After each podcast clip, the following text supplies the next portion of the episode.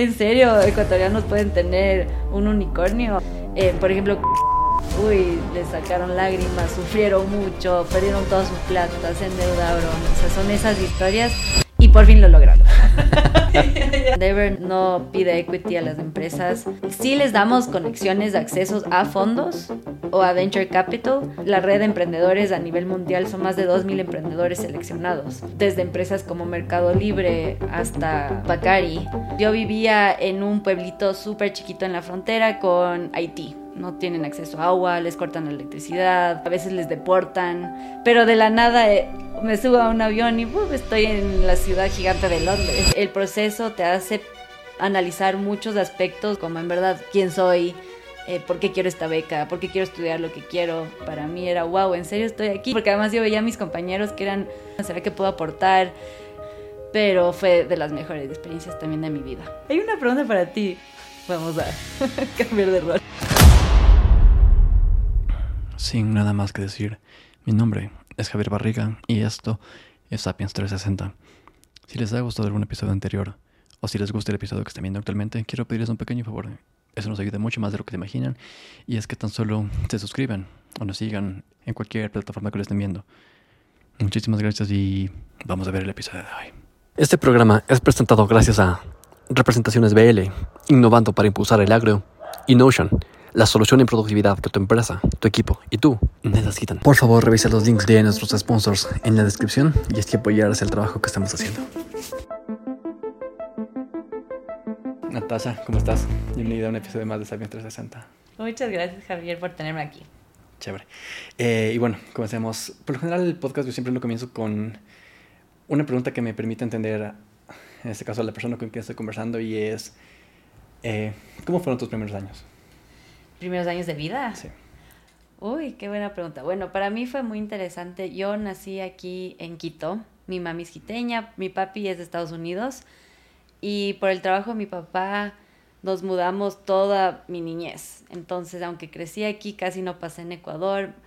Nos mudamos a Virginia hasta que tenía como un año y medio y después nos fuimos a África, nos fuimos a Tanzania. Mm. Entonces, mis primeros años en verdad fueron en África Em, empecé ahí, bueno, me quedé en Tanzania unos tres años también, después nos mudamos a Guatemala, después nos mudamos a Honduras, después regresé a Ecuador un tiempo, después me mudé a Ghana, después regresé a Ecuador, me gradué aquí y de ahí em, fui a estudiar en Estados Unidos em, la universidad y de ahí me fui a Italia un año, me gradué. Entonces, bueno, como puedes ver, y tengo hasta más después de eso, ese es el post universidad pero así fue mi vida de chiquita.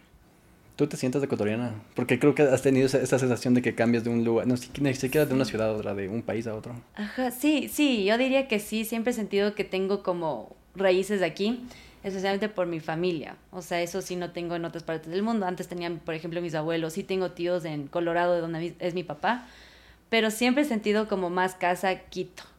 Eh, aunque sí me siento diferente, o sea, sí siento que soy ecuatoriana, pero me siento como una ecuatoriana diferente, si, se puede decir así. O sea, a veces hay chistes o, o tal vez experiencias que, que como otros de mi edad tuvieron y yo digo, yo simplemente no vi ese show o no tuve esa experiencia porque simplemente no viví aquí. Entonces es como una, un limbo, digamos. ¿Como qué show, por ejemplo? No sé, a ver si estaba tratando de acordar, por ejemplo, ese de, ay, Em, justo el otro día hablábamos de uno, ay, ¿cómo es mi angelito? Niño angelito. mi pobre angelito. Sí. y todos mis amigas se reían como que, ay, sí, que se encantaba ese show. Y yo no tengo idea, o sea, nunca lo vi. Pero son cosas así que a veces digo como que, como, que ahí no puedo compartir porque simplemente no estuve acá. Ajá. ¿Qué tan importante crees que son esas, ese tipo de experiencias compartidas? Creo que sí son súper importantes. Eh,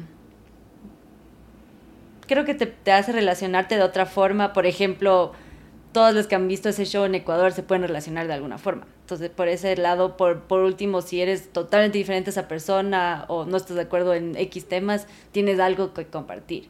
Entonces, sí le veo como algo súper importante. Pero también no le veo crucial, porque, por ejemplo, mis amigas que te comentaba, aunque todas han visto ese show, no quiere decir que yo no soy parte del grupo, o que me quieran menos, o que, ay, no, no puedo ser porque no sé cómo ellas exactamente. Así le veo yo. Mm, claro, no, sí te cacho. Y creo que en mi, caso también me siento un poco, no sé, o sea, yo sí me siento que no soy, o sea, me siento ecuatoriano, pero siento que no tengo una, no sé, no, no pertenezco a una ciudad. Porque claro, yo también crecí, bueno, nací en Ambato, crecí en, en Ibarra, Cayambe y después en Quito. También te mudaste mucho. ¿Y de chiquito? Sí, de pequeño. Sí, de pequeño. Siento que no tengo tanto esa, no sé, no me siento de ningún lado. Sí. Porque comparto cierto tipo de características con unas personas de esa ciudad, con otras no. Totalmente. Sí. Y tienes como un poquito de tu vida en cada lugar donde estuviste, seguro. Claro. Así me siento yo también. Sí. Pero de todos los lugares en los que viviste, ¿cuál es el lugar que más te gustó? Uy, aparte de Ecuador, em, a mí me encantó Ghana. En Ghana fui cuando tenía 15 a 16 años y creo que más me encantó porque uno me acuerdo más, porque ya no era tan pequeña, y era justo en la adolescencia. Entonces todos mis amigos en Ghana, además estábamos en un colegio internacional, entonces todos estábamos iguales, nadie estaba con su familia, todos estábamos como displaced en un país que no conocíamos, una cultura que nunca, o sea, sabíamos nada. Entonces era chévere poder formar como esa familia de amigos en un lugar tan lejano y además me encantó la cultura, me encantó la comida, conocí a ganianos muy chéveres que hasta el día de hoy son mis amigos. Em, y como te digo, como era mayor, tengo esa experiencia súper vívida comparado a otros que puedo decir, me gustó mucho Guatemala, Honduras, pero era más pequeña. Entonces, más que nada me acuerdo solo el colegio o mis profesoras. Pero con Ghana también paseamos con mis papás, conocí el país, em, tuve como una experiencia ya más de adulto pero me encantó. ¿Tienes hermanos, hermanas? Tengo una hermana mayor, solo somos dos. sí. ¿Qué, ¿Qué, diferencia tienen? Eh, tenemos tres años de diferencia. Ella vive ahorita en Londres, ella es una epidemióloga y trabaja en Imperial College en Londres. Sí, Qué genial. es una crack, ajá. Sí, sí, sí. ¿Tú tienes hermanos? Mm, sí, una hermana menor, cuatro años menor a mí. Se, se, acaba de graduar de medicina. Ay, qué chévere. Ay, justo como científicas, medicina. Sí, sí, sí. Siempre hay uno. Siempre es chévere. O sea, ella igual es la, la artista de acá, le gusta el piano, toca el piano. Ay, qué cool. Y es la decoradora también. Sí. Un poco así. Ajá. Ella es menor a ti, pero. Sí. Cuatro años. Wow, casi, casi. Mi ñaña también es tres años mayor. Me parece que es una buena edad porque es como, bueno, de chiquito sí sentías de esa, seguro también sentías de esa brecha grande, pero ya creces y ya como que te vas uniendo más, ya no siento una diferencia grande. Mm. ¿Pero te llevabas bien? ¿Siempre te has llevado bien? No, de chiquitas, bueno, la típica, o sea, sí nos, éramos también como, como te digo, había esa brecha, entonces ella ya era adolescente y yo seguía siendo niña, entonces yo quería jugar con los peluches y ella quería, no sé, salir a pasear, entonces ya era como un poco diferente, pero nunca nos llevábamos mal y ahora de desde que yo empecé a ser adolescente y nos unimos más en las edades, nos hemos llevado súper bien. Sí, es, es, mi mejor amiga, diría. Mm, chévere. Y bueno, después de, de, la época en la que estabas, en la que fuiste pequeña, ¿qué pasó después? Eh, bueno, después, bueno, después del colegio. Mm, sí, o sea, después de estos primeros años, por así decirlo, cuando comenzaste a viajar, todo esto, ¿en qué momento supiste eso es lo que quiero hacer después, cuando ya sea grande? Ah, mmm bueno, siempre me interesaba mucho el trabajo de mi papá. Y bueno, de chiquita no lo entendía mucho, pero digamos ya en la ya mis últimos años de colegio pensaba, me gusta mucho el desarrollo internacional. O sea, todavía no le ponía un nombre, pero decía, qué chévere el trabajo de mi papá, que en ese entonces le entendía como ayuda en países subdesarrollados y hace proyectos chéveres. Pero ya cuando me fui a la universidad y ya empecé a entender más del desarrollo internacional, que es lo que me gusta, eh, me interesó mucho el tema. Em, primero porque se puede trabajar en todas las áreas posibles, desde educación hasta eh, nutrición, todo. Y, y siempre como que le veía interesante poder regresar a Ecuador o también trabajar con mi papá en diferentes países subdesarrollados en proyectos grandes que tengan un impacto verdadero en las poblaciones de esos países. Entonces ahí, cuando fui a la universidad, tuve varias clases, tuve profesores muy interesantes que habían justo trabajado en este ámbito y era donde más cómoda me sentía. Entonces dije, aquí, aquí es, aquí creo que es. y así empecé mi carrera en la universidad. Me gradué de Relaciones Internacionales y Management. Em, y de ahí todo, como mis trabajos que tuve después de la universidad eran relacionados. Entonces seguí viendo que me, me gustaba mucho. Em, luego te puedo contar un poco de eso. Y de ahí por eso apliqué a mi maestría, que era justo en desarrollo internacional también. Justo el momento de que aplicaste la maestría, aplicaste a una beca. apliqué a la, beca de Chevening. ¿Cómo fue el proceso? Uy, ese proceso, yo siempre digo, es largo, es duro, pero vale mucho la pena, porque el proceso te hace analizar muchos aspectos, no solo de, o sea, profesionales, sino de ti. Entonces, lo que busca Chevening son líderes, em, personas que quieran hacer un impacto en sus países o en el mundo, que ya lo han hecho, que tengan ideas nuevas. Entonces, como este concepto de apoyar a alguien que va a traer algún conocimiento de regreso a su país. Entonces, eh, pero sí es un proceso largo, es difícil, tuve que hacer muchos ensayos, pasé horas en la compu revisando, em, tienes que conseguir referencias.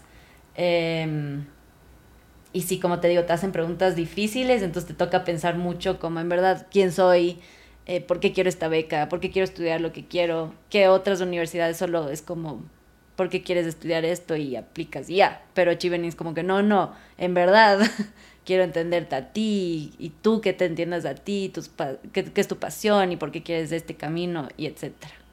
Claro. Y en este caso, o sea, esto es una pregunta que te quería hacer un poco después, pero ¿cuál es el impacto que quieres dejar? Porque, porque justamente con tu carrera creo que puedes tener un impacto muy grande.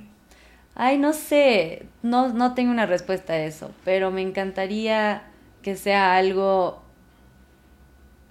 no sé, algo duradero, porque siento que también con proyectos de desarrollo a veces son, te llegan estos fondos de X gobierno o de X empresa privada y son proyectos cortos. Entonces digamos que sí tienes un impacto, pero es de un año o cinco años y ahí quedó. Entonces, todavía no sé qué, impacto quisiera, pero me encantaría que sea algo duradero, que, que en verdad yo pueda en 30 años decir, ve, yo hice ese proyecto y mira el efecto que tiene ahorita, qué chévere que, que siga existiendo ese impacto duradero. Eso te puedo contestar. ¿Y, ¿Y, tu papi en qué, en qué trabajaba? O sea, ¿cómo, ¿cuál era el trabajo del ex? Sí, él trabajaba en USAID. Ah, que, ajá, que es el, eh, la Agencia de Desarrollo de Estados Unidos. Entonces, por la naturaleza de su trabajo, le cambiaban cada tres años de país. Em, entonces, es súper simpático en el sentido que él podía apoyar en diferentes ámbitos, pero también hay ese aspecto de que se cortaba tal vez a veces muy corto. Entonces, eso, por eso te comento el de que me gustaría que sea un poco más duradero. Pero de todos los, países en los que estabas, de todos los lugares que pudiste conocer, el, el, hecho de estar con este, ¿cómo se puede decir? Con este cambio constante, ¿tú sientes que capaz las amistades que lograste tener en algún lado fueron más importantes que otras?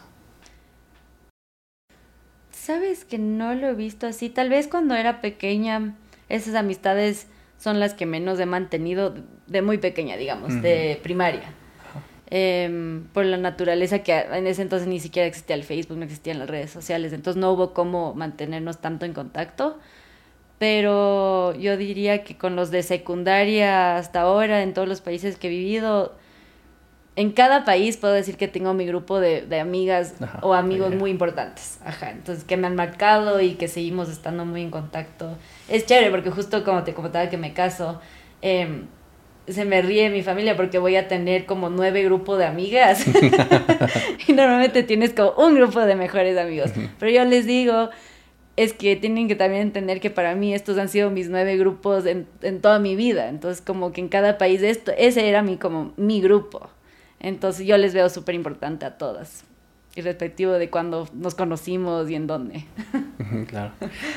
Eh, y, bueno, yo volviendo, volviendo, perdón, volviendo otra vez a la parte del, a la, parte de la beca. Una vez que aplicaste, y más que todo, ¿por qué te decidiste aplicar por la beca? ¿Y por qué a esta beca específicamente? Sí, bueno, yo siempre tenía como un sueño ir a estudiar en, en London School of Economics, siempre. Yo dije, me encanta esa universidad, me parece chéverísimo, además tenía profesores increíbles y justo en como en mi ámbito de desarrollo internacional. Y me puse a investigar becas porque yo no me podía fondear sola me dolía mucho sacar una deuda que sabía que me iba a costar mucho tiempo pagarla, entonces me puse a investigar y de casualidad una prima mía me, me comentó, me dijo, yo he escuchado de estas becas Chivening, eh, muchas amigas mías, ella me dijo, aquí en Ecuador han aplicado, deberías aplicar. Y solo así de casualidad me metí a ver y dije, qué increíble, o sea, es una beca que te paga todo, me pagó mm, todo, lo, o sea, mi arriendo, me pagaba comida, un stipend todos los meses para todo lo que necesite, me pagó el ticket de avión, la visa. Entonces era como que, o sea, tengo que aplicar aquí. Y ahí me decidí, esta quiero que sea la beca y además eh, me gustó todo el concepto, como te decía, de, del tipo de becario que busca. Em, y así se fue alineando el proceso. Y una vez que estabas ya en la universidad, ya, Sí. ¿cómo fue el- la primera semana? De LSI. Ajá. Yo diría que sí, fue como lo que siempre pasa cuando te vas a un nuevo país, que siempre te ha pasado, que siempre hay como el, el shock principal, que dices, wow, en verdad estoy aquí. Y también a mí, como te digo, que era como un sueño en verdad ir a LSI, para mí era, wow, en serio estoy aquí. Un rato acuerdo que me cuestioné y dije, ¿será que se equivocaron? ¿Será que no debería estar aquí? Porque además yo veía a mis compañeros que eran o sea, personas que ya habían trabajado mucho más que yo, que tenían mucha más experiencia. Entonces yo decía, wow, voy a estar conviviendo con estas personas, ¿será que puedo aportar? Entonces creo que me entraron todas estas dudas de mí, también de que será que estoy en el, en el lugar correcto, pero a la vez era una emoción tremenda. O sea, caminaba por Londres con mis papás y les decía, estoy en Londres. Era como muchas emociones de la misma vez. Em, y me acuerdo que esa primera semana en LSI en especial fue muy difícil en el sentido que de una en- entré y todos eran ya tienes que leer tres libros, tienes que leer estos cinco ensayos para mañana, así. Entonces era como, wow, estoy entrando a otro ritmo de, de vida ahorita. Fue como ese shock por todos lados de que estás aquí y ahora sí, arranca. Justo antes de irte a estudiar allá, ¿en dónde estabas viviendo? Justo antes de ahí yo estaba en República Dominicana. Mm, Sí, estaba trabajando para una ONG que se llama Hispañola y está justo en la frontera con Haití. Entonces yo vivía en un pueblito súper chiquito en la frontera que se llamaba Esperanza, pero trabajábamos con un batey. Y los bateys, no sé si conoces, pero en República Dominicana les llaman bateys a estos em, pueblitos eh, de personas, en, la- en su mayoría son ilegales de Haití, que hacen como estas, estos pueblitos en la frontera de lo que sea que encuentran. Entonces es una situación bastante difícil, no tienen acceso a agua, les cortan la electricidad, eh, a veces les deportan, pero fue de las mejores experiencias también de mi vida. Mm, Chévere, o sea, estabas trabajando por ahí algún tiempo y en ese caso, después ya te tocó irte para allá. Sí, también por eso creo que fue el shock, porque fui de vivir en, ni siquiera era el típico pueblo de Ecuador, era un pueblo, como te digo, en una situación muy difícil, con personas que estaban sufriendo mucho, em, y yo estaba ahí viviendo todos los días con ellos, que te digo que fue de las mejores experiencias de mi vida, pero de la nada eh, me subo a un avión y ¡buf! estoy en la ciudad gigante de Londres. Entonces sí fue como dos realidades totalmente distintas. ¿Cuál fue ese shock el- dentro de todos la- los cambios que debes haber vivido? ¿Cuál fue el más importante? El que más te, lo que más te... Así, impactó? solo en lo personal, yo diría poder, o sea, suena tan, tan simple, supongo, pero tener acceso a vegetales, tener acceso a agua, tener acceso a agua caliente em, y también como seguridad, o sea, por ejemplo, sí, siempre tuve que vivir em, con cuidado, ¿no es cierto?, por la situación en la que estaba eh, el pueblo y te vas a Londres y puedes caminar a las 3 de la mañana por la calle y no te pasa nunca nada. Entonces yo creo que eran esas cosas que a veces nos olvidamos o son, son, tan cotidianas como, ay, me voy al súper ahorita si quiero y consigo todos los vegetales que quiero o las frutas. Pero era muy real en ese año que estuve ahí en el Batey no tener eso. Em, y me acostumbré, pero después ir al otro extremo era como, en cambio en Londres vas al súper y no solo tienes todo lo que quieres, pero tienes cosas exportadas de Europa y no sé qué, importadas de Europa y no sé qué y no sé cuánto. Entonces sí eran como dos mundos totalmente distintos. Claro. O sea, a mí lo que más me impactó, justo que lo conversaba con un amigo el otro día, y era que la parte de seguridad es totalmente diferente. Totalmente. Sí, como, y aquí, o sea, bueno, allá yo siento que lo toman muy eh, a la ligera, como que así, claro, yo puedo caminar a cualquier hora y nunca va a pasar nada, y en verdad no les pasa. Ajá. Pero aquí es como, eso es un lujo, un privilegio tan grande, porque aquí no puedes, por ejemplo, solo en Ecuador no es tan fácil solo salir a caminar ya a estas horas. Peor siendo mujer y nunca sabes qué te puede pasar, nunca lo harías, me explico. En cambio, allá es- ni lo piensas, solo salgo, ya, estoy tranquila por la vida segura. ¿Alguna vez saliste a esa hora, tipo 12 de la mañana? Sí, varias veces, como en la universidad con mis amigos, ir a comer o saliendo de una fiesta, un evento, y fue lo más normal. Es más, seguro te pasó a ti en España, pero te, te cuesta también acostumbrarte, que dices como, ay no, pero ya es tarde, entonces ya te quieres ir y todos son como que, ¿y? y te acuerdas, y te, ahí te das cuenta como, ah, no, todo bien, estoy en otro país, la seguridad aquí es normal, digamos. Bueno, no sé si me pasó eso, porque en España algo que me pareció full curioso era que las fiestas comenzaban a las 12 de la noche. Claro, es otra cultura ¿No totalmente. Igual, ¿o no? no, en Londres no, en cambio los británicos, siento por la cultura británica es tempranísimo, es medio como Estados Unidos, máximo dos, ya estás en tu cama en tu casa. Pero, pero sí he escuchado que la cultura en España es tardís y te quedas hasta las 6 de la mañana. sí.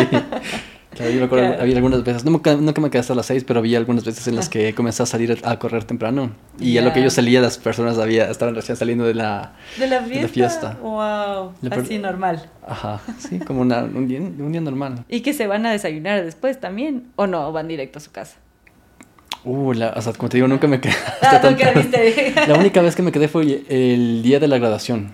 Sí, porque ahí nos fuimos a. Bueno, hicimos la graduación, nos fuimos a la playa, después de ahí, como que a ver el, el, el amanecer ahí con unas cervezas. Chévere. Y sí, después sí ya me fui a, caminando al, al hotel. Qué chévere, claro.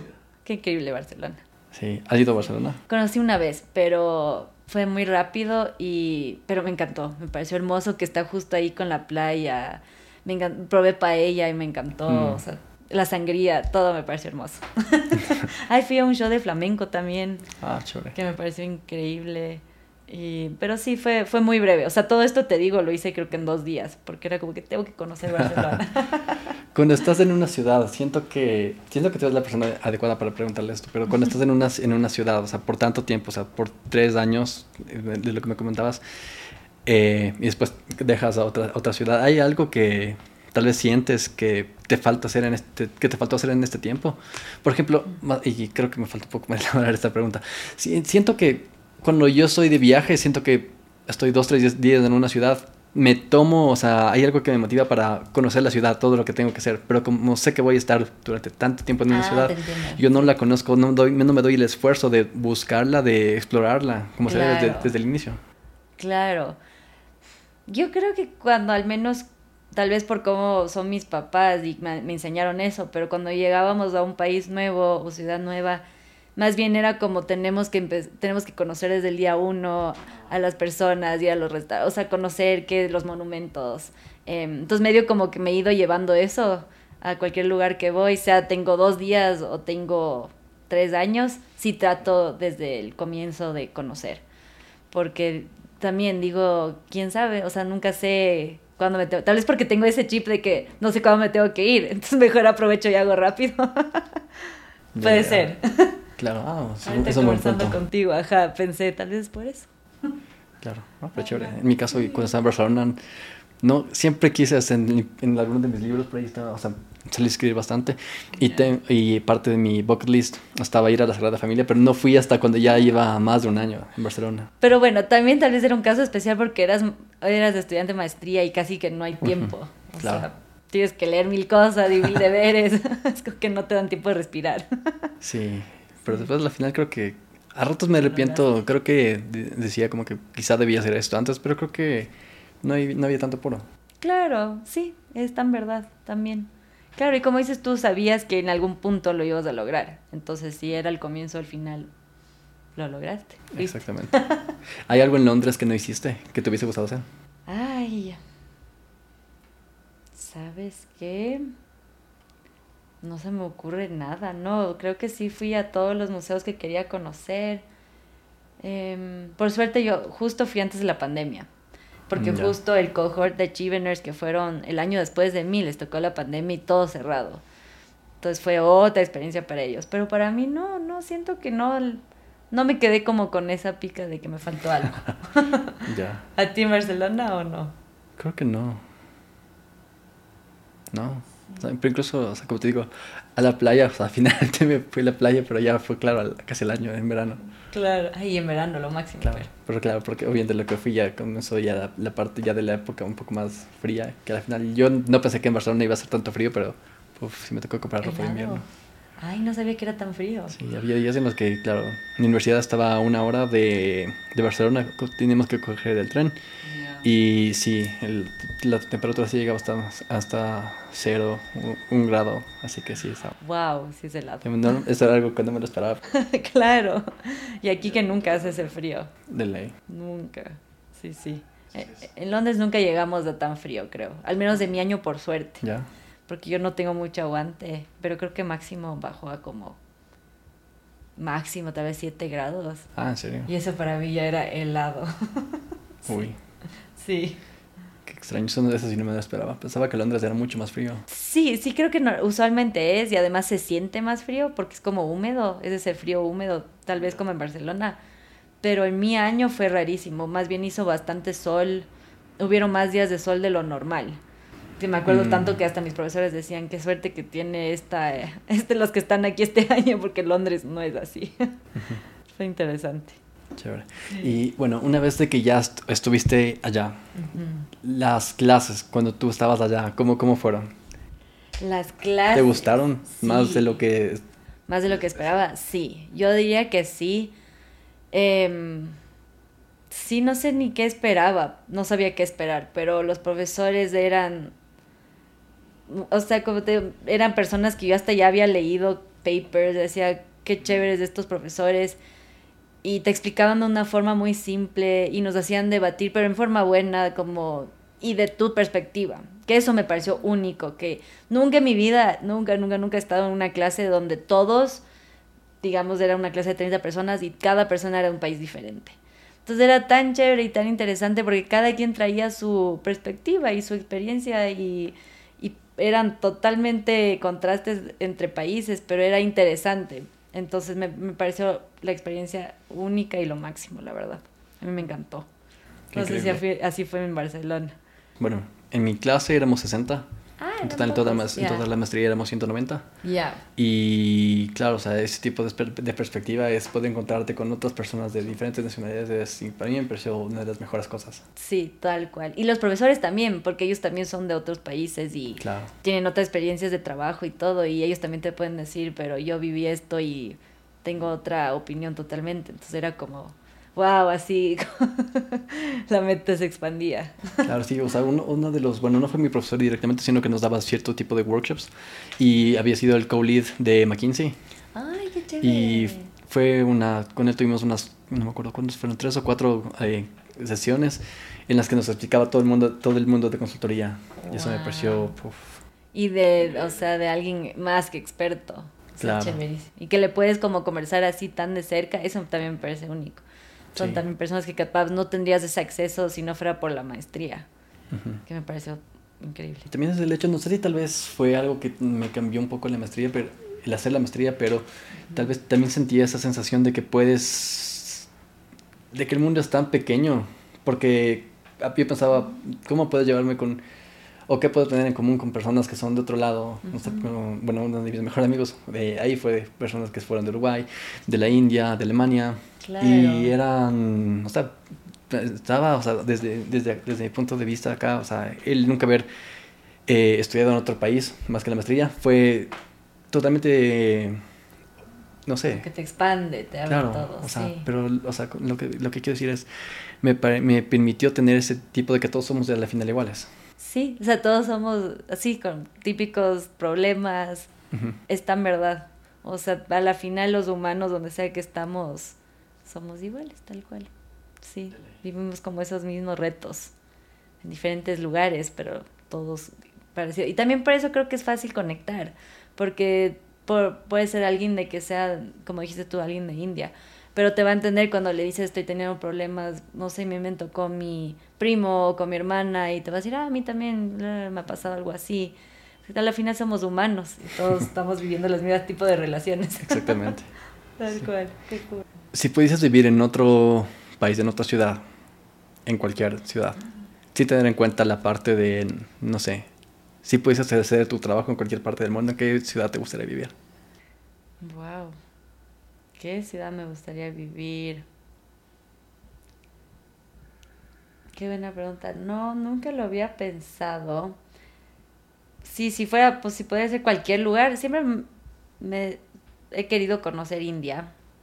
Eh, nunca he conocido, también por la maestría y por la universidad tuve varios amigos de la India, pero nunca he ido y me encanta la comida, me parece una cultura bien diferente, fascinante. Creo que ahí me gustaría, estar un año ahí y poder trabajar remoto y poder, sí, tal cual, aprender mucho de, de- del país.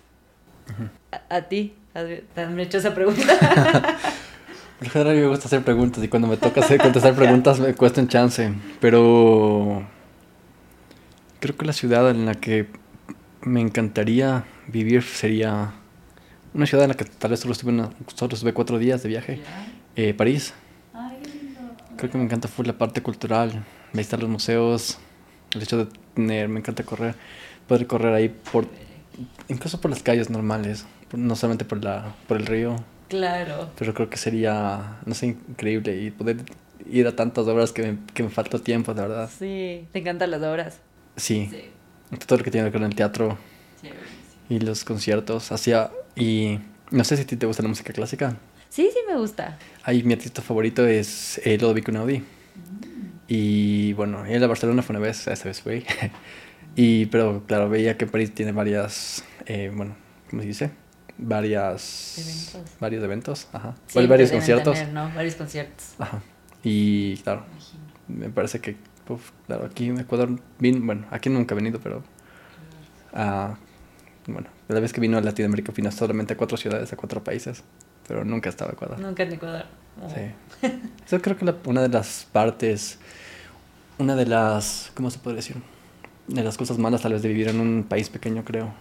Sí, es verdad. Siempre medio quedamos en el olvido, en todo sentido. Sí. La realidad. ¿Hay algo tal vez eh, que a ti no te gusta de Ecuador, de vivir acá? Creo que ahorita la inseguridad es lo único que diría. Que se me vino así apenas me preguntaste, solo por... Porque sí, sí extraño esa libertad de hasta poder caminar con mi perro en la calle sin preocuparme, em, ir a comprar un café cuando quiera, o no tener que usar el carro tanto, ese, ese Sí. como poder solo salir a caminar tus clases, terminar tu trabajo y que sea tan normal me encantaba. Más que te mantiene activo, te mantiene saludable Claro. te despeja la mente y aquí medio es como todo es en carro.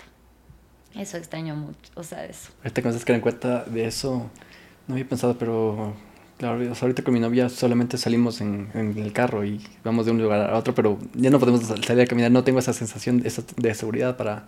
Para solo Para poder poder salir a hacerlo, claro. caminar. Claro. hasta en los parques, o sea, siento que las pocas veces que voy al parque, por ejemplo, a la Carolina o al Metropolitano, escojo ir el fin de semana y de mañanita. Entonces como que hasta eso es, es limitado ahora, el cuándo puedo ir a un parque. eso me, eso es lo único que diría. No sé, tú también tal vez. Claro, parece. sí, la parte de seguridad es algo, lo que es el... Es este shock porque vine acá y me robaron las maletas Ay, no. y me robaron mi bici. Aquí, Ajá, o sea, sal- apenas sal- llegaste. saliendo del aeropuerto. Oh, ¿Y cómo te robaron? Les pusimos las maletas en la camioneta. En la, en la camioneta, bueno, se llevó un trabajador de, de mi papi. Ya. Ya para acá. Y con mi papi nos quedamos, pusimos, pusimos el resto de maletas en el, en el carro, en el, en, el, en el- en el cubierto. Y bueno, ya sí nos fuimos a comer algo en el aeropuerto. Después ya nos, nos llama el trabajador de papi y ya nada. Ya estaba. Claro, qué pena, sí. Pero sí pasa, son las cosas de la vida que creo que no puedes cambiarlas. Me gustaría poder cambiarlas y a rato eso es una de las cosas, son de esos tipos de cosas que me molestan, que siento que puedo hacer algo, pero quizá no se puede de verdad hacer algo, pero que me encantaría. Y ya está en el pasado. Claro, Sí, qué pena. Ay, pobre tu bici. sí, nada, creo que la bici es lo que más me duele, porque fue la Claro. segunda que me robar- robaron. Otra me robaron en España, pero ahí tenías ese, tenía el seguro. Y le rompieron. Eh, no, Ah, tenía seguro No, de o sea, tenía seguro de ya, la- ya, ya. ajá, Pensé que le rompieron el seguro. no, de también la- le rompieron la- También. La, cadena en este, en este caso. Ay, Dios. Pero bueno, ya nada. Bueno, al menos de ahí es como la. No sé cuál es la palabra, pero de que también se roban bicis en Europa. Sí. De hecho, claro, había escuchado eso que, esa estadística que decía que en Amsterdam es la ciudad en la que más se roban bicicletas. Y, y también eso porque obviamente hay muchas más bicicletas que, que acá. Ajá. Pero ya, bueno, ya nada. Claro, Todos, en todos lugares inseguro. claro. Tota- eh, Hasta cierto punto. Hasta cierto punto, es verdad. Y bueno, después de que hiciste la maestría, ¿Cómo volviste a Ecuador? ¿Qué pasó? Entonces, bueno, volví porque Chivening te requiere regresar a tu país eh, mínimo dos años. Entonces yo ya sabía esa condición, lo acepté. Eh, mí también quise regresar. En especial mis abuelitos están bastante viejos y siempre he sido muy cercana a ellos. Entonces dije, qué perfecto, o sea, todo se me alinea, tengo que regresar y además puedo estar con ellos y mi familia un tiempo que, y trabajar en Ecuador profesionalmente, que no lo había hecho. Em, entonces me pareció muy chévere esa oportunidad, esa como es momento para regresar.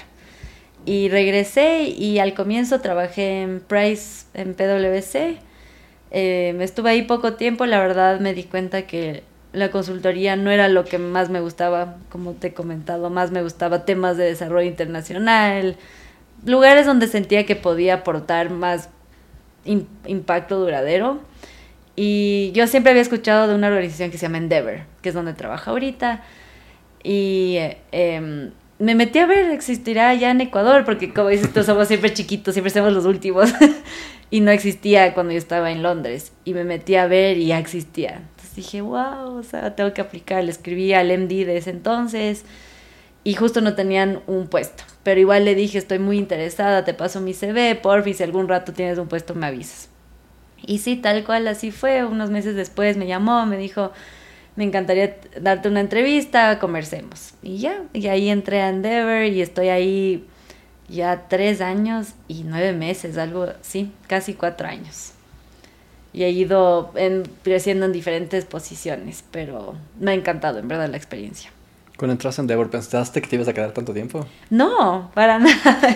Creo que es muy común de nuestra generación que te quedas máximo dos años.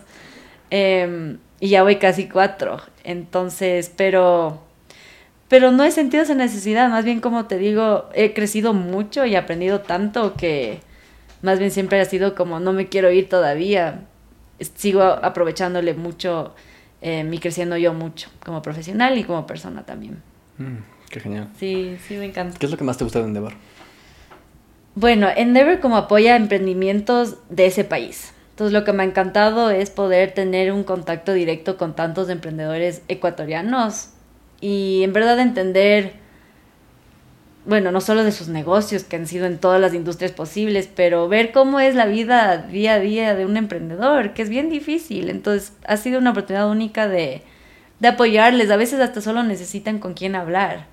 Em, y como Endeavor eres como esa persona que está ahí para ellos, para lo que sea, sea que necesitan un contacto para algo de su hijo, o sea, porque el negocio está en fuego, como un problema y necesitan que Endeavor les ayude con X cosa. Entonces ha sido muy chévere tener esos relacionamientos cercanos. Eso me encanta. Chévere. ¿Cuál es tu, o sea, o sea, lo que haces en Endeavor es más o menos tener esa relación con los emprendedores. Sí, totalmente. Ya sí, sí. Estoy encargada de los programas. Em, tenemos solo dos programas. Entonces soy la manager del programa de Endeavor Global y del programa local. Em, entonces también manejo esos dos programas, pero, pero una gran parte, yo diría que un 80% de mi trabajo, aparte de estos programas, es em, este relacionamiento día a día con cada uno de los emprendedores que apoyamos. Mm, sí. ¿Te gustaría en algún momento de tu vida ser emprendedora? Sí, me encantaría, la verdad me encantaría. Em, es más, lo pienso mucho como en qué, qué, idea, qué idea, qué idea se me ocurre. Y todavía no se me ocurre nada. Pero algún día me encantaría. ¿Tal vez alguna industria? Sabes que no, ni siquiera, ni siquiera por ahí. En verdad me interesan, me interesan muchas y, o todas, podría decir. O sea, siempre he visto tanto de tantas empresas que Siento que en cada industria hay algo muy interesante y pueden salir ideas muy diferentes. Y sí, sigo en esa incógnita de cuándo me va a salir mi idea millonaria. Tú que tienes ya el conocimiento de, cómo funciona Endeavor, cuando sepas tu idea, en este caso, ¿cómo harías? A ver, si, si me ocurre una idea, creo que lo primero sería conseguir el equipo indicado. O sea, buscaría a mis co-founders que tengan el expertise que necesite eh, y que sean de confianza, y empezaría por ahí, como tener ese equipo sólido.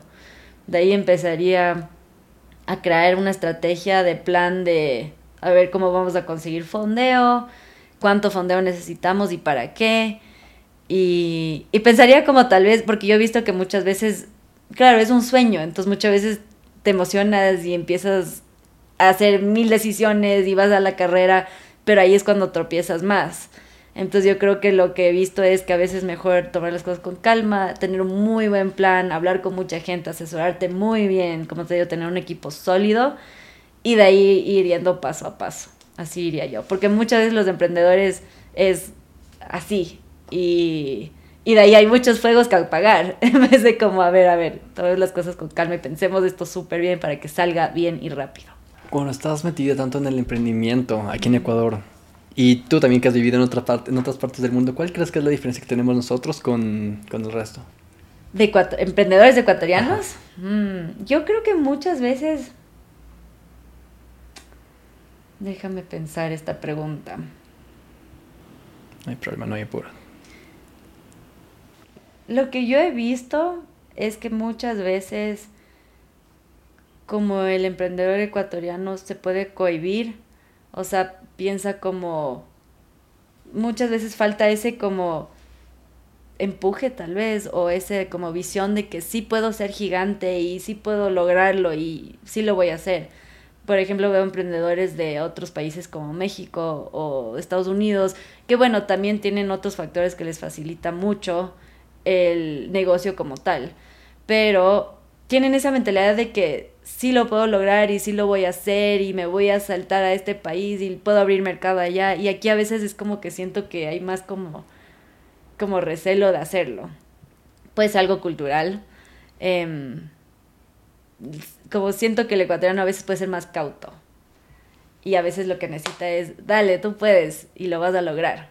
Pero algo chévere que también te puedo decir con eso es que he visto que desde que empecé en Endeavor hasta ahorita, el año ahorita, es que he empezado a ver muchos emprendedores más bien empezar a tener ese, esa ambición y que ya cada vez estamos viendo en el país más emprendimientos de muchísimo impacto y muy chéveres y muy diferentes.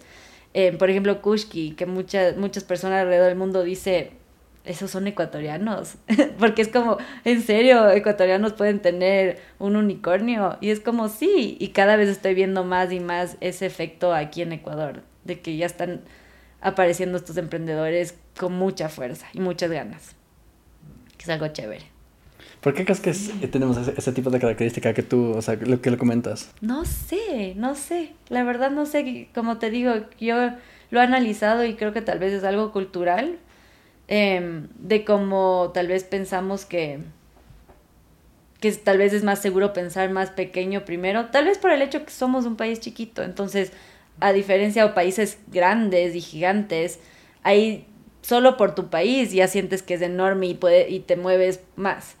Pero aquí, tal vez por ser un país más pequeño, a veces te cohibes más en que, bueno, solo voy a lograr esto, porque estoy de aquí, de esto pequeño.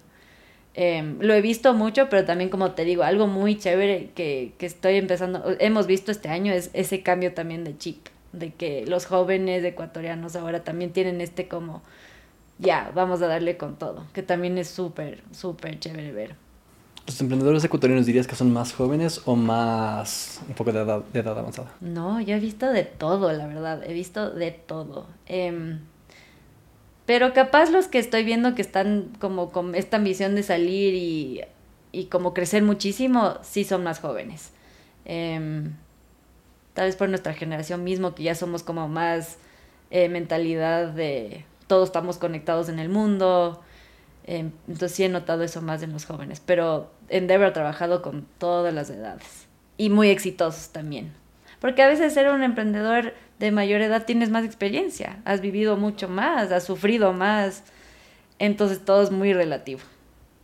Versus el joven que a veces, porque no ha sufrido tanto, se lanza lo que sea y le va muy bien. Entonces todo es relativo a la experiencia de cada uno, creo.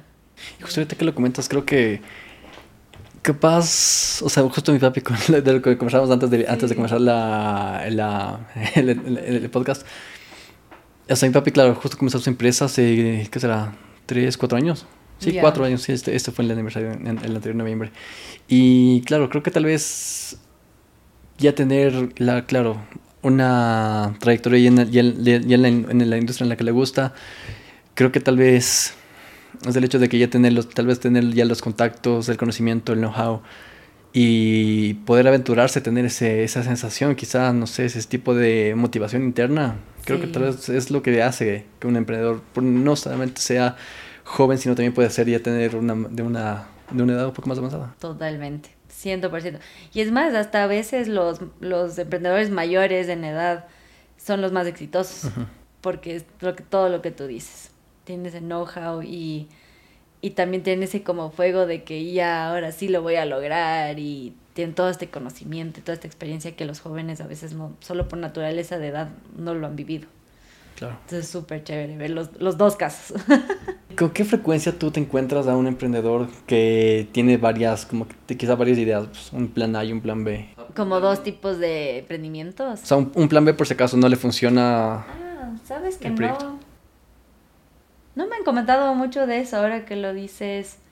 Sí tenemos varios emprendedores que son como serial entrepreneurs, entonces tienen varios proyectos a la misma vez. Sí, pero así como la verdad nunca les he preguntado de frente tienes un plan B. Em, yo creo que la mayoría de los que con los que trabajamos, porque ya son emprendedores un poco más em, con empresas más grandes, nosotros no apoyamos en la idea, la etapa de ideación sino ya están vendiendo, ya están generando impacto. Entonces ya es como otro nivel de emprendedor más avanzado. Em, entonces ellos ya están como enamorados de su idea y dándole todo a esa idea. casi diría que muy poco, al menos de mi conocimiento, tienen ese plan B. Ah, sí, pero muchos sí cuentan. O sea, ya los emprendedores hasta, o sea, que ya han pasado más, em, más tiempo en Endeavor ellos sí cuentan que muchas veces eh, por la razón por la que están donde están hoy es porque han tropezado en tantas otras ideas y empresas. O sea, nadie lo logró así como de una. Claro. Siempre es porque, uy, les sacaron lágrimas, sufrieron mucho, perdieron toda su plata, se endeudaron. O sea, son esas historias y por fin lo lograron. Entonces el emprendedor es de valientes, en verdad, de muy, muy valientes. Yo les admiro mucho. Alguien que entra en Devor, ¿qué pasa después? O sea, porque dices ya un, un, emprendedor que ya lleva varios años, ¿qué pasa después? En el programa global, que es el que yo manejo directamente, porque el otro, el local, yo apoyo, pero, y soy la manager de los dos programas, pero en el global que directamente estoy ahí, em, es el que existe en todo el mundo. Entonces, en este programa buscamos emprendedores de Endeavor, emprendedores que se conviertan en emprendedores de Endeavor. Ya, mm, y cuando tú te conviertes es todo un proceso, o sea, tienes que pasar por paneles de selección, uno local, uno internacional, te preparamos, practicas tu pitch, em, los paneles son súper difíciles, o sea, un una, tiene que ser un ánimo que todos digan que sí, sí quieren que pases. Entonces es todo un proceso súper difícil y cuando logras ser emprendedor en Endeavor, ya eres emprendedor de por vida. Entonces cuando yo te decía un emprendedor que lleva más años en Endeavor es porque ya fue de un cohort anterior, pero tú al ser seleccionado eres de por vida. Y lo chévere es que, digamos, si a mí hoy me seleccionan en Endeavor internacionalmente, como emprendedora Endeavor, em, yo soy la emprendedora. Entonces no es mi empresa. Entonces si en mi empresa por X razón la vendo o algo le pasa a mi empresa, no me importa. Porque yo, Natasha, me quedo como emprendedora Endeavor de por vida. Entonces es súper chévere ese concepto, ajá. Mm, qué genial. Pero, o sea, ustedes ¿Cómo, ¿Cómo, funciona esta parte? Es algo que no tengo muy claro. O sea, ¿ustedes invierten en la empresa? ¿O cómo, no, es? Eso es lo, algo único de Endeavor. Entonces, Endeavor no invierte, no quita, no pide equity a las empresas. Somos una ONG. Entonces, nosotros, nuestra misión es únicamente por y para el emprendedor. Entonces, lo que nosotros hacemos es les apoyamos con nuestra red, que es enorme. Tenemos a más de 5.000 mentores a nivel mundial y estos mentores no son como no quien sea puede ser un mentor en Endeavor. Entonces también pasan por un proceso para ser seleccionados como mentor y son los empresarios más grandes del mundo, los más exitosos, los que se han tropezado mil veces y que justo pueden apoyarte en, lo que ellos ya han sufrido. Entonces les apoyamos con mentorías con nuestra red. Eh, sí les damos conexiones accesos a fondos o a venture capital, pero somos como el middleman. O sea, gracias a Endeavor te abre la puerta porque le escribimos a ese fondo, oye, em, X emprendedor tiene esta solución, te recomiendo, te puedo hacer una introducción y ese fondo, porque eres de Endeavor, dice, sí, em, confío en tu criterio, preséntame. Entonces somos como ese middleman de darles acceso a mentorías, acceso a capital, eh, acceso a networking, tenemos eventos para ellos, también la red de emprendedores a nivel mundial son más de 2.000 emprendedores seleccionados, em, desde empresas como Mercado Libre hasta Akipakari. Entonces también te unes a esta red y Endeavor te permite ser parte de esta red y te conecta con estos fundadores em, que te abre esa puerta, que seas parte de esta comunidad. Entonces es muy único, no es como las otras, se puede ser aceleradoras que te piden equity, te hacen un proceso de aceleración, sino es como una comunidad que está ahí de por vida para ayudarte con todo el acceso que tiene Endeavor a nivel global y mundial. ¿Y cuál es la característica que, dirías que tienen todos los emprendedores de, de, Endeavor? ¿Qué es lo que los caracteriza? Yo diría que lo que más les caracteriza,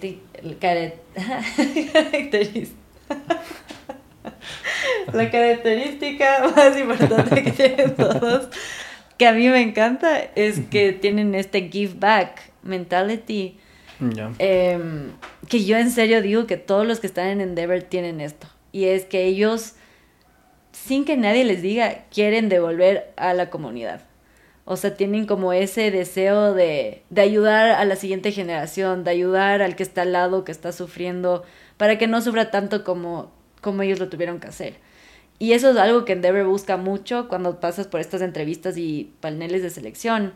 Ese como aspecto de que seas una persona que, que no solo quiere recibir, recibir y, y crecer por tu cuenta, sino que quieres ir apoyando y agarrando a los que están al lado tuyo para que ellos también vayan más rápido y, sigan avanzando. A mí me parece hermoso eso em, y lo he visto en todos los emprendedores que están en la red. O sea, es algo raro cómo pasa el proceso de Endeavor, pero de alguna forma logran como ver, sí, esta comunidad va a ser para ti y vas a encajar perfecto, porque todos tienen ese mismo, este que te digo, este give back. Claro, justo ahora que lo mencionas, eso, esa creo que yo digo es la característica más que más me llamó la atención de mi maestría, porque igual todos, o sea, con todos mis compañeros, lo noté cuando, cuando, cuando conversábamos con personas que eran del IES.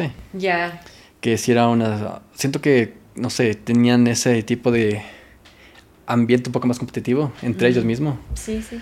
O incluso cuando, claro, cuando hubo una especie de olimpiadas de, de personas que hicimos el MBA y en París.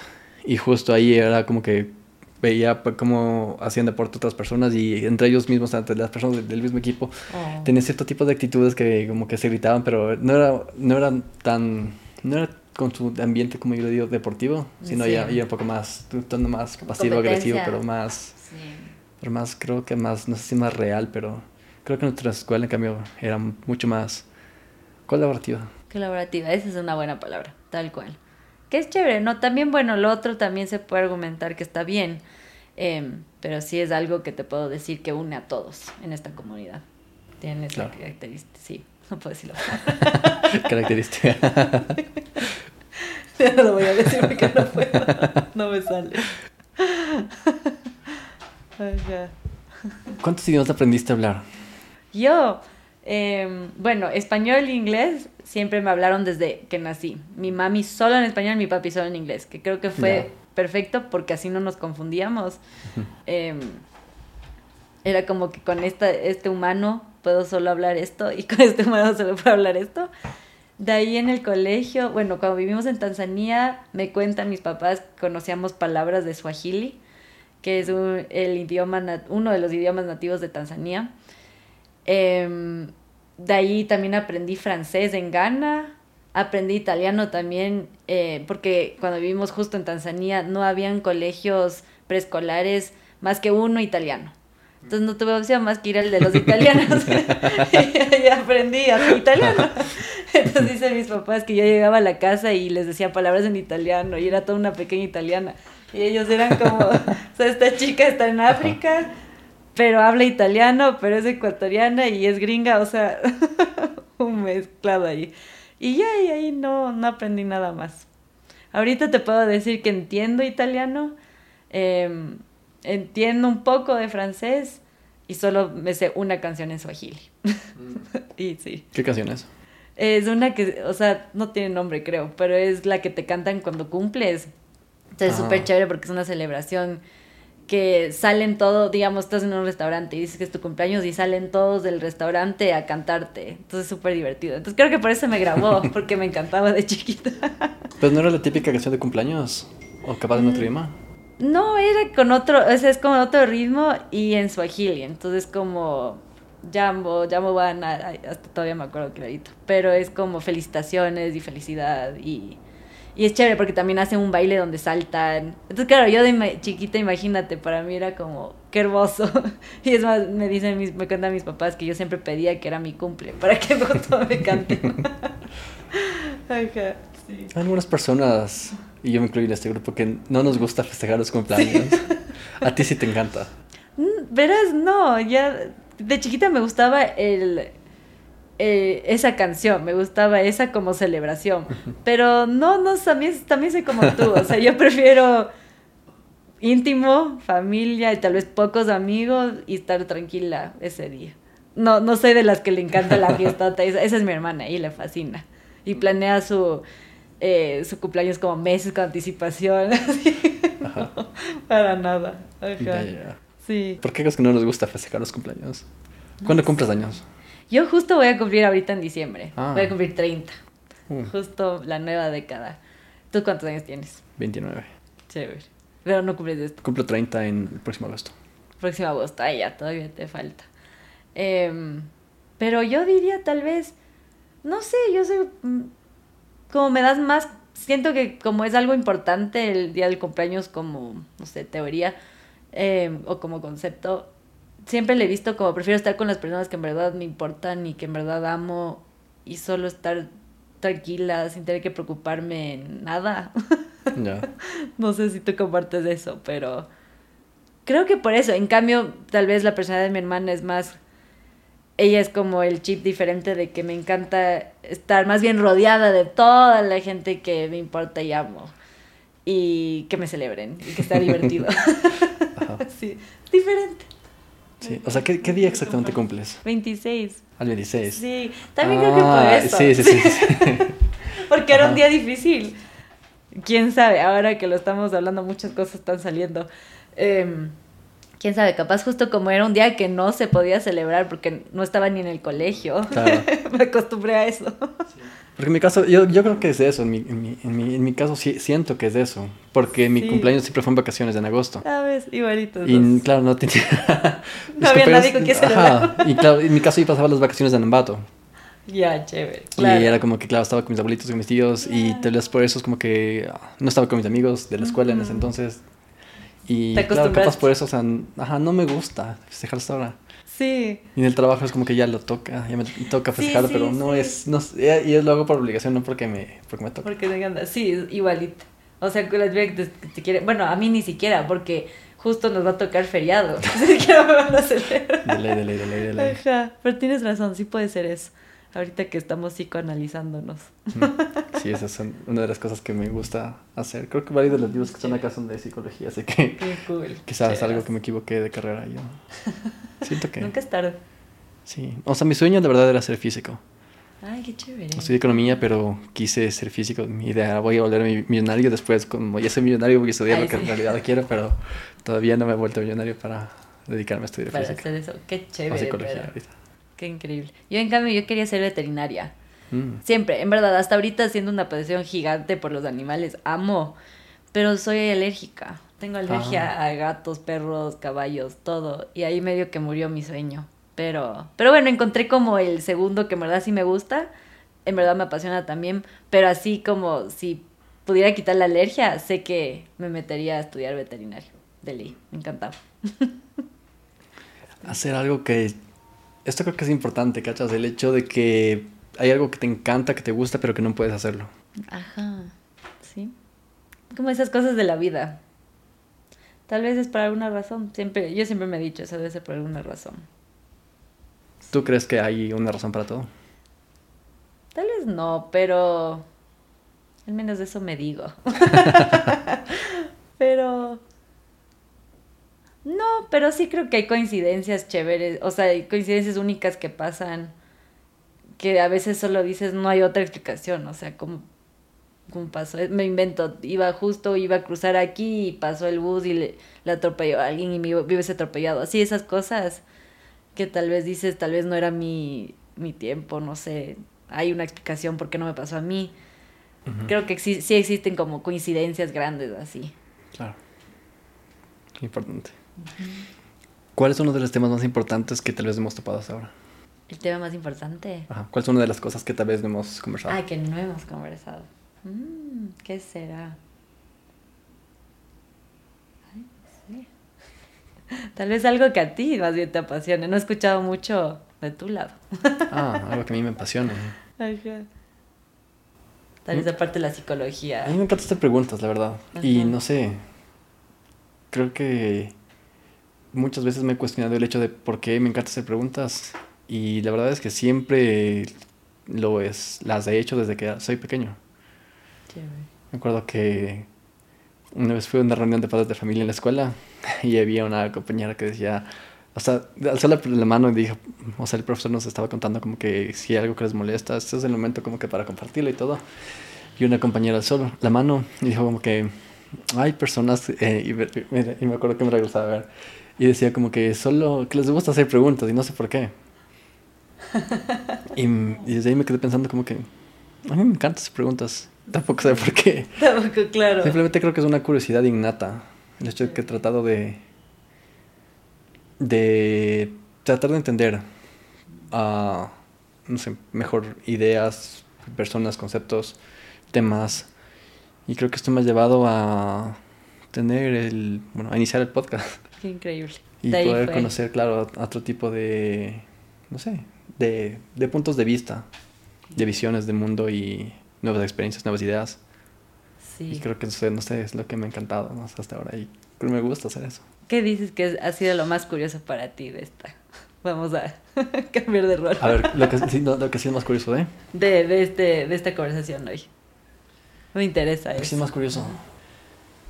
Capaz el hecho de que pocas veces es, me han hecho este tipo de preguntas a mí. y siento que es algo que, por ejemplo, cuando converso con otras personas les gusta conversar, ah, sí, yo hice esto, yo hice esto, me pasó esto, me fue bien en esto, me sentí mal en esto, aprendí esto de X, Y, Z. Claro. Pero creo que el hecho de, claro, de como que de invertir los roles un poco, creo que también es algo... Es algo importante, es, una, es más, se vuelve más una conversación que, que, una entrevista. Sí, qué chévere. Porque por general yo he visto, me encanta ver videos de YouTube, hasta ver entrevistas.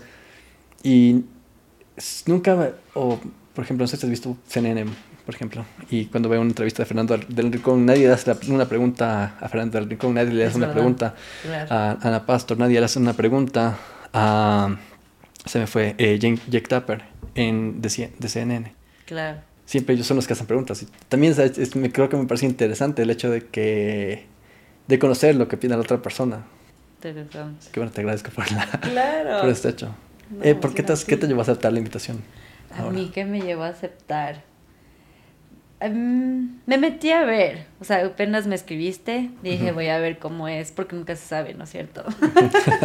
no, me pareció muy interesante, justo lo que tú dijiste cuando te conocí aquí, que son temas súper diferentes, eso me encantó, o sea, dije que, y me pareció también interesante que habías conversado con diferentes, muy diferentes perfiles, em, me encantaban tus extractos de, de como las cosas más importantes que habías sacado de cada una, y, y eso creo que me, me, dio curiosidad, como, así como dices tú, también soy una persona curiosa, diría.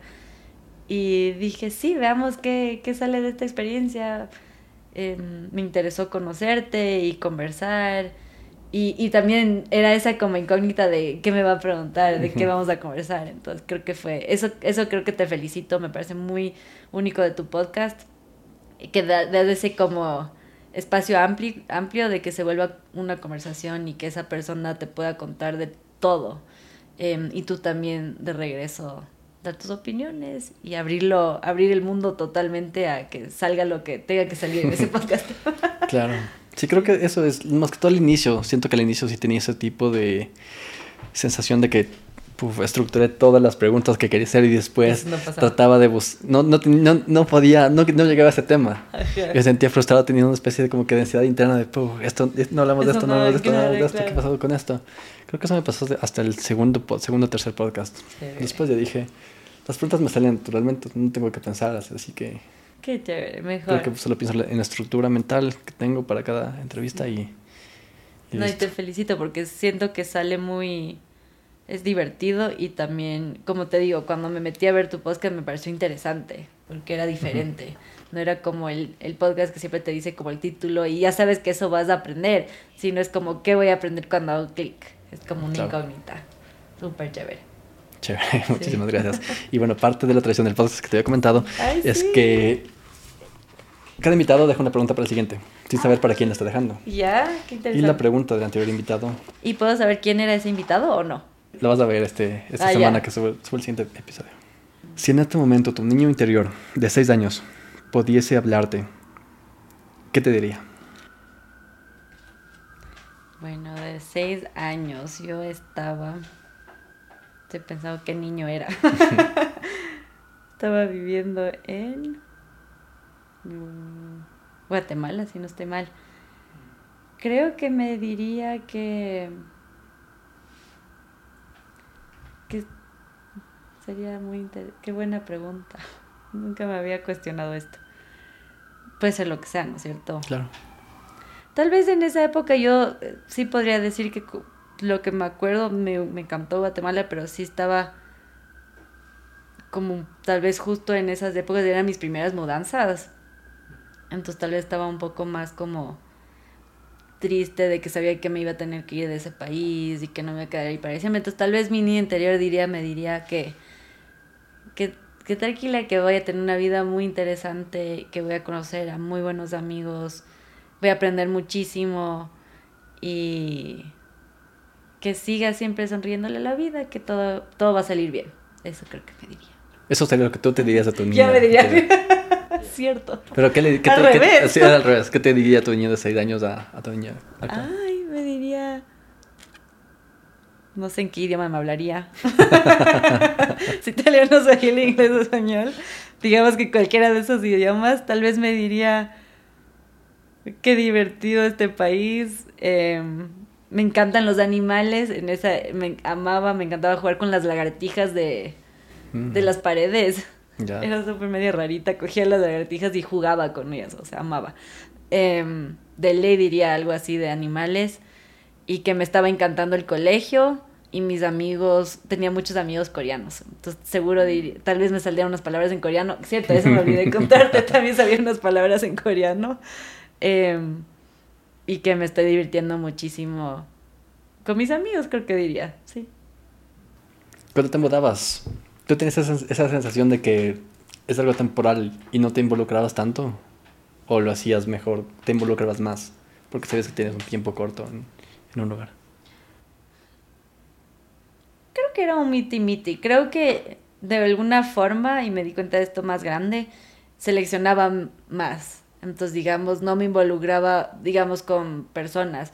No me, no me hacía amiga de todos, sino pensaba como que, ay, esta persona sí me cae muy bien. Entonces, con esta persona sí me voy a involucrar mucho. Y con esta sí me llevo bien, pero no voy a meterle mucho esfuerzo. Como que hice ese como, como de cuidar, no meterle todo, pero tampoco estar como no amiga de nadie en mi cuarto. ¿Y cómo, sabías con quién llevarte y con quién no? ¿Es un instinto, tal vez? Creo que era química, sí. Cuando conoces a alguien y te caes, te llevas muy bien, sin razón. y solo así conseguí a mis amigos. Y yo también les caía bien, entonces era recíproco. sí, sí. Perfecto. Natasha, y cierto, casi lo olvido, esta pregunta quería hacerte. Eh, ¿Tu nombre qué significa? Porque no es Natasha con SH. ¿A qué se debe? es el nombre de una actriz rusa. Entonces yo no soy rusa, mis son rusos, pero con todo lo que te he contado es como perfecto para la historia. pero es de una actriz rusa que les gustaba a mis papás y por X razón ella lo escribía así y decidieron escribir mi nombre así, les encantaba Natasha y no hay más razón. no hay significado especial, nada. Ah, sí. Sí, sí, pero todo el mundo me pregunta. Y todo el mundo, o sea, la pregunta que tengo a diario es, ¿cómo se pronuncia tu nombre? o de dónde eres, todos los días. Pero es, es chévere porque ahí siempre les cuento esta historia y más bien es como algo gracioso y dicen como, ay, qué, qué chévere tus papás. O sea, como una idea muy digamos, un nombre no típico. Se- más bien se fueron por el, el muy diferente. Claro. ¿Tú has pensado tener hijos? sí, sí he pensado. ¿Qué nombre les pondrías? Uy, ay, tan lejos no he llegado. Pero siempre he pensado, lo que sí siempre he pensado es que quiero que sea un nombre que suene bonito en inglés y en español. Ya, sí. Eso sí. Entonces me invento Sebastián y Sebastian. Me encanta cómo suenan los dos. Entonces quiero encontrar para si cualquier hijo que me toque, ojalá, em, ahí buscaría algo que me suene bonito en los dos idiomas. y veamos incluye italiano también. Y Swahili. Eso- Y coreano. Ay, sí. y coreano. Una de las cosas que, que aprendí, y bueno, las aprendí en un podcast, pero las viví en carne propia, fue el hecho de que hay veces que cuando pronuncias tu nombre en otros idiomas y las otras personas no pueden pronunciarlo, te da cierto tipo de ansiedad. Y en mi caso, o sea, mi eh, o sea aquí lo pronuncio Javier. Claro, pero- eres con X, ¿no es cierto? Ajá. Claro. Pero claro, en España lo pronunciaba, a, o sea, igual, Javier. Pero me, me escribían con J. Decía no con X. Pero ah, tenía que explicarlas y todo eso. Y, y tenía, y te- y tenía unos momentos en los que decía, "Mm, voy a cambiarme de nombre, así, porque... Sí, a- harto, voy- claro. Y comencé a decirme claro, Xavier, que era más fácil, que para que los entiendan como, como Xavi, como el, el, el director técnico del Barça. Claro. Pero Ajá. cuando conversaba con personas que hablaban inglés, eh, igual, Javier no entendía, Xavier. tenía que, decirle- tenía que decirlo como Charles Xavier, como el de X-Men. Ah, ya te Claro. entiendo. Claro. Y era, se me generaba un cierto tipo de ansiedad interna. que, Ahora, ¿cómo le explico? Ahora, ¿cómo le explico? Ahora, ¿cómo le explico? Claro. Y a diferencia tipo de diferente tipo de audiencia. Claro. Porque cuando está escrito es más fácil, pero cuando ya está, tienes que pronunciarlo. Sí, yo diría que sí me pasa igual. Me pasa igual. Creo que estoy tan acostumbrada que tal vez no me pasa tanto, pero pero pero más me pasa, o sea, esa ansiedad es más como cuando tengo que hacer algo importante o estoy hablando por teléfono con alguien que no me conoce y es como, ay, tengo que dictarle y es como, ay, de nuevo no me va a entender o me va a decir, pero ¿por qué J? O, o seguro arroz una I y toca, como dices tú, es como, ay, ¿por qué de nuevo? Así. Pero sí, sí te entiendo totalmente. Claro. Totalmente. ¿Y que tienes otro nombre, tal vez? Nicole. Nicole. Ajá. Ese es más fácil. Pero sí, nunca me cambié. Sí, me, sí se me ha cruzado por la mente como, especialmente en esos momentos de frustración, pero a la final digo como que ya, es, o sea, soy yo y me encanta también. Claro. Y ya sería muy difícil, hasta por todos los temas legales. Ah, no, no, o sea, no, yo, yo no me refiero a cambiarme legalmente, sino ah, porque mi, no, otro- mi otro nombre es Patricio. Ah, Pero entonces que me, ibas a que me diga Patricio. Ajá, pero Claro. ya tenía un compañero que se, que se llama Patricio, así que dije, ya, no, ya nada. Ya nada, ajá. Además que te hubiese dado tal vez un poquito de otra identidad en Barcelona. Siempre hubiera sido Patricio en Barcelona. Quieras o no. Ya no ibas a ser Javier. Y de hecho, esto, esto lo conversé justo con mi mejor amiga, porque ella, desde que comenzó su. Bueno, desde que estaba comenzando su nuevo trabajo, está trabajando ahorita en Tesla, ella se llama Yolanda. Bueno, siempre le he conocido como Gisela, todos le conocen como Gisela, pero ahora se le dicen Yolanda, que es el primer nombre. Ya. Cambió su especie de Es identidad. como que, ay, Ajá. ya no eres. Sí, Gisela. como que yo vi su, su carnet y era como que, ah, ese no es su nombre. Ese no eres tú, claro. Ajá. Claro. Hay una pregunta para ti. Claro. ¿Cómo me encontraste a mí más bien? Eh, por LinkedIn, justo vi tu Chévere. publicación en la que estabas compartiendo tu, cuando, cuando comentabas tu experiencia Qué de, claro, de, de la beca y me pareció chévere.